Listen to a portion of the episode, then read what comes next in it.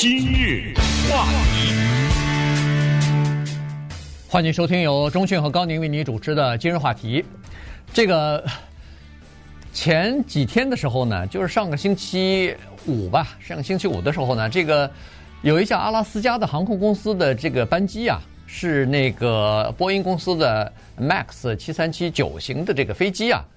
在从波特兰，就是奥勒冈州的这个波特兰飞往我们加州南加州的 Ontario 的空中啊，它刚起飞大概十来二十分钟的时候呢，飞到差不多三千多米的高度的时候啊，算是一个巡航高度的时候呢，机舱后面的那一个呃原来是定为叫做紧急出口的一个门啊，哗的一下给吹掉了。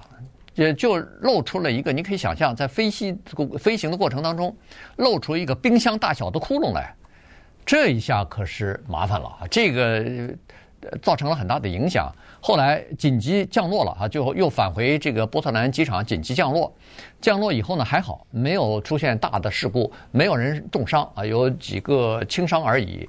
那么整个的飞机上的人呢，也都完全安全的这个离开了飞机啊，没有任何问题，机组人员也是没有任何的问题。这个算是不幸中的一个大幸啊，因为在飞机上呢，我看现在报道是说有三名婴儿，还有四名就是五岁到十七岁的没有成人陪同的孩子，呃，算是有的可能是青少年哈，但是五岁如果没有大人陪同的话，那就儿童啊。如果要是他。这个飞行高度再高一点儿，飞到一万尺的话，那它那个吸力就更大。如果要是孩子没有系上安全带的话，那有可能就从那个漏洞里头就吸出去了哈，飞吸到这个，这会造成很大的问题。而且飞得如果再高一点的话，这个飞机其他的部分呢，可能也会随之解体哈，这个呃情况就完全不一样了。那今天我们就来讲讲看，为什么会出现这样的问题？现在这个波音公司当然和那个机体制造公司在，还有这个。呃，美国的交通部的那个安全呃检查部门呢，都在进行调查，呃，看看到底是出现什么问题。但是从目前来看呢，这个是这个就是门栓的门塞的这个问题啊，是一个挺大的问题。呃，我们经过了几天的留意哈，然后跟着这情况的发展呢，我们现在掌握了更多的资料。因为当这个事情刚发生的时候，一头雾水啊啊，咱们呃只能是当一条新闻报一报。说这飞机上有这么一个门飞出去了，但是详情呢，得接下来随着调查的展开了解的更多。那么现在情况是这样的，就是刚才说了，我们把干脆就统一了，就说呃英尺吧啊，因为你说米说什么这个在咱们在美国说它是飞到一万六千英尺，但是它在继续爬升的话要爬到三万英尺。对，我们也知道啊，这个飞机呢，它是一个密封的。我们知道为什么到了上空以后，我们的耳朵会觉得好像堵了或者什么之类的哈，要什么吃口香糖什么？因为它是处在一种高压的状态之中。呃，高压的状态之中就是这个机舱，这个是不是像海底啊？这种感觉，反正它是是这么一种感觉。那么也就是，如果这个时候你突然在这个飞机上给它搞出一个洞来的话呢，这就提醒了我们一个问题，这就是为什么他们会提醒我们要带安全带。你说这个事儿多巧啊，在那个门塞的那地方啊，没有坐人啊。嗯。如果有一个人正好坐在那儿，这是第一；第二，他正好没有带安全带，他嗖的一下就被吸出去了。对。呃，被机舱里面的压力给推出去，或者被外面的大气给它吸出去，看你从哪个角度说这些事情。所以这一切都是这么的巧。这不是说以后咱们在飞机上挑被子的时候不要坐在舱门的地方，其实舱门那是好地方。那个是吧？那腿伸的比较比较开啊，比较开一点。很多人都专门要坐那，这没问题。你技术还可以坐。那个还那个可能还要加加钱的，还贵一点。呃，只不过今天要告诉大家，那个飞出去的那个刚才说的门塞是对了。它曾经是一扇门，也就是说，我们今天要慢慢的解释一些问题啊。什么叫紧急的出口啊？舱门？什么叫做门塞？这个门塞和那个舱门有什么不一样？既然是个门，你干什么把那门拿掉，放一个塞子留着吧？又怎么着了呢？嗯、对不对？这些问题我们要解答。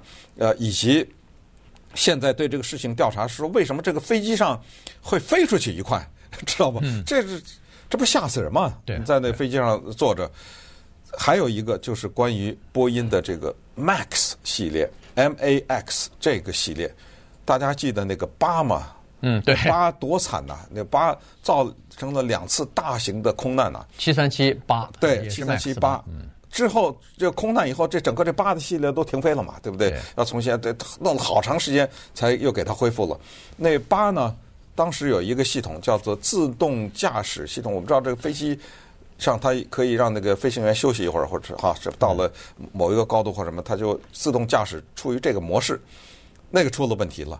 结果导致一个是印度尼西亚，一个是 Ethiopia，叫埃塞俄比亚或者伊索比亚的两个航空公司的大型的空难，两个空难加起来死了三百四十六个人。现在您这个 MAX 九七三七九又给我出现这个问题，而且当这个门塞飞出去以后，接下来对这个九的系列调查，还发现其他那个没有飞的飞机也有问题呢，嗯，知道吗？所以这情况我们跟大家讲一下。呃，关键就是这个门塞哈。我们都知道，在飞机的制造的过程当中呢，它是有模具的。呃，一个大型的飞机，比如说上面有三百多人，呃，三百多个座位的这个飞机呢，它一般都是有三组左右对称的哈，就是两边对称的三组这个就是紧急出口啊。这个紧急出口呢，这个舱门它打开以后呢，就是为了赶快让。这个就是乘客赶快从呃滑梯上滑下去啊！所以这个紧急出口那个门儿啊，你别小看那个门儿，那门儿里头夹着很多东西。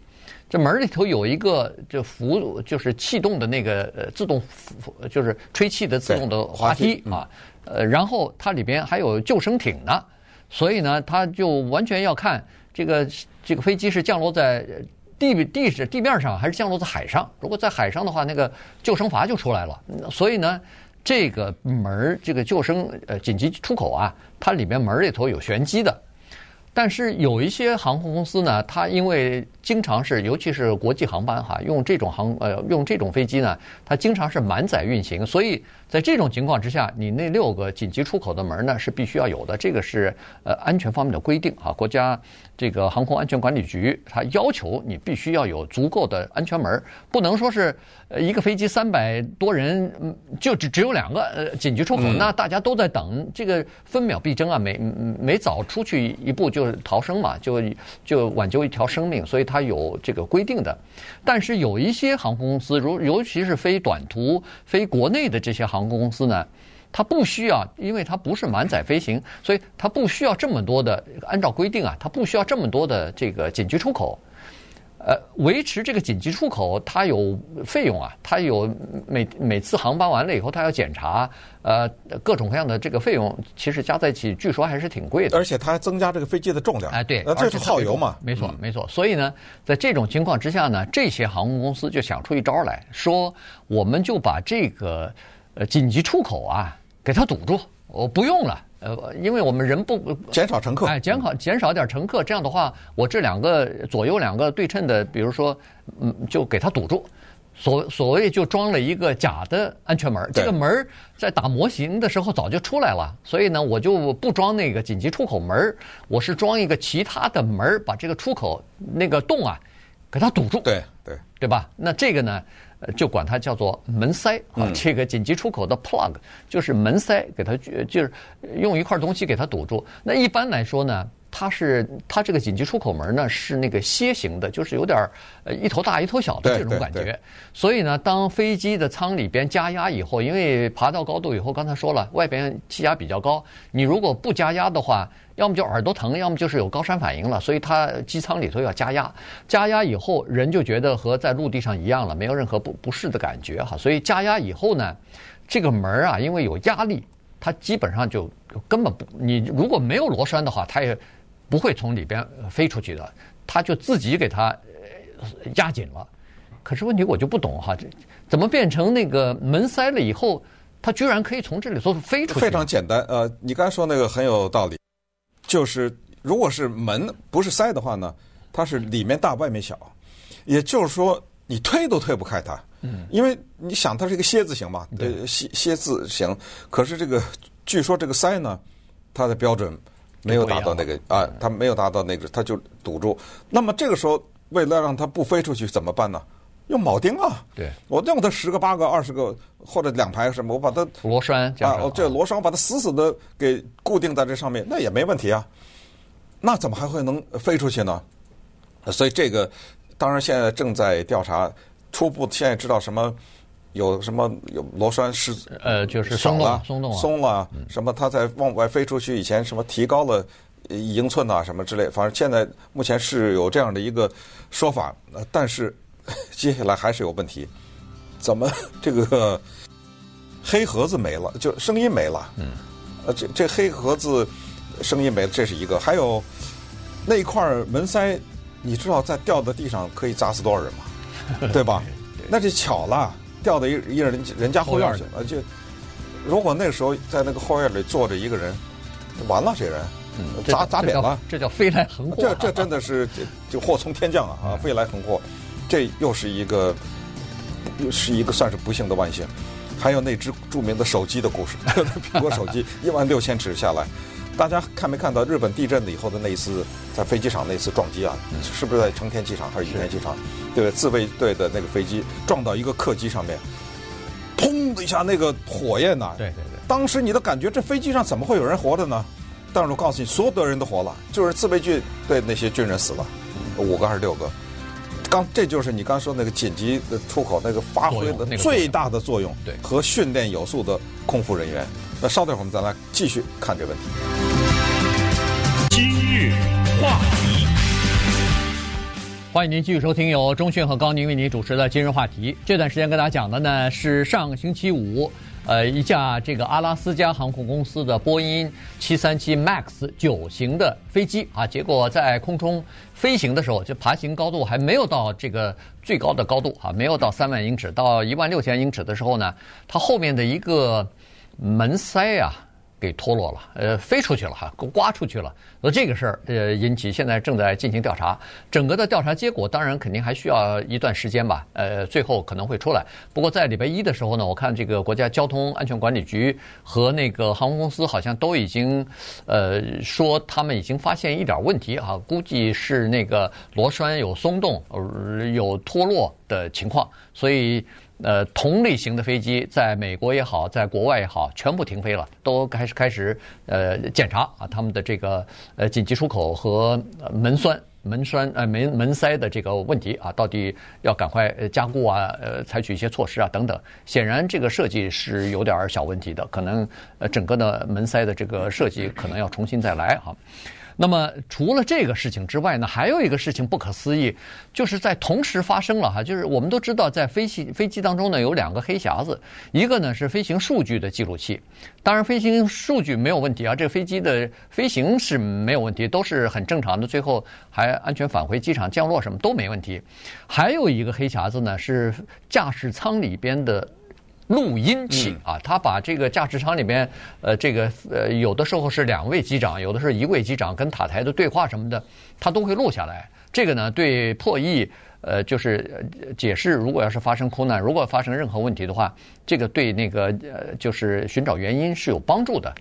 结果没有想到，这个录音的这个所有所有的录音啊，居然在降落之后抹掉了，自动给抹掉了。所以这个也发现一个很大的，这个是系统性的问题啊，就是说，它这个驾驶舱里边的录音机啊，它是有一个功能，这个是符合美国交通管理局，就是飞行交通管理局、航空交通管理局的这个规定的，就是呃，客舱里边的呃，不是客舱，就是驾驶舱里边的这个录音呢，它只保持两个小时，到两个小时以后，它自动就把前面的抹掉了，抹掉以后呢，再录新的。因为他可能当时就觉得，可能是飞机出事故的前两个小时最重要嘛。你如果一直保留的话，可能前面的都都是一些无关紧要的东西。同时，他也想保护一下。机师之间谈话的隐私啊，别到时候家里头家长里短的乱七八糟的这些东西都被你调查人员听到了，人家也不自在。不过说实话，两个小时够了。咱们听说过超过两个小时的空难嘛？啊，对，应该是够了。但是没想到好死不死，就是在这个时候，因为这个飞机发现，哎呦，后面的呃那个。门门塞掉了以后出现漏洞，大家手忙脚乱的又又降落又什么跟塔台呼呼叫啊什么的乱七八糟这些事情处理完了以后，等那个调查小组上到飞机来的时候，刚好超过两个小时，所以对这些呃这个就是搜索证据的这些人，调查检查原因的这些团队上来以后，他首先想到的就是赶快拿这个黑盒子啊，看看呃驾驶舱里边这个通讯就是这个机长之间的对话和在对塔台的对话什么的有没有发现异常情况等。结果拿到这个黑匣子一看，里边的通话记录刚刚。